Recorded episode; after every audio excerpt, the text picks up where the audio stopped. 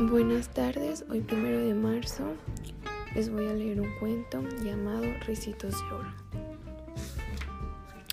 Había una vez una niña llamada Ricitos de Oro que vivía cerca de un gran bosque. Su mamá siempre le advertía que no se acercara al bosque, pero un día Ricitos de Oro no hizo caso y se entró en lo más profundo del bosque. Ricitos de Oro llegó a una pequeña cabaña donde vivían tres osos, papá oso, mamá osa y bebé osito. Ricitos de Oro llamó a la puerta, pero no había nadie en la casa. Así que abrió la puerta y se entró. En la mesa de la cocina había tres tazones de cereales.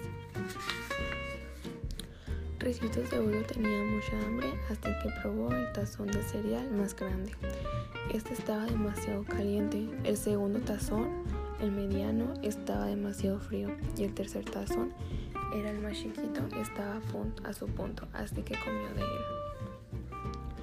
Después de comer ricitos de oro, decidió centrarse a descansar. La primera silla en la que se sentó, la más grande, era muy dura.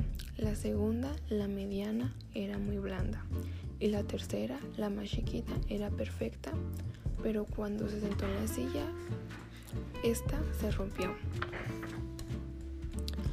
Ricitos de Oro estaba tan cansada que se fue a la recámara a dormir. La primera cama en la que la primera cama se acostó la más grande, era muy dura. La segunda, la mediana, era muy blanda. Y la tercera y la más chiquita era estupenda así que se acercó en ella y pronto se quedó dormida. Pronto volvieron los tres osos a su casa. ¿Alguien ha probado mis, mis cereales? exclamó papá oso y mamá osa. ¿Alguien se comió todo mi cereal? gritó bebé osito. Alguien se había sentado en mi silla, gruñeron papá oso y mamá osa, pero bebé osito dijo llorando, alguien se sentó en mi silla y la rompió. Entonces los osos corrieron a la recámara de bebé osito y bebé osito vio su cama y gritó, alguien está durmiendo en mi cama.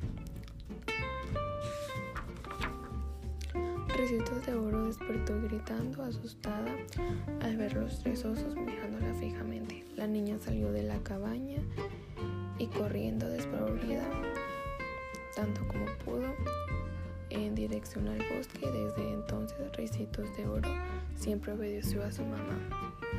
Y bueno, esto fue todo por el día de hoy. Espero.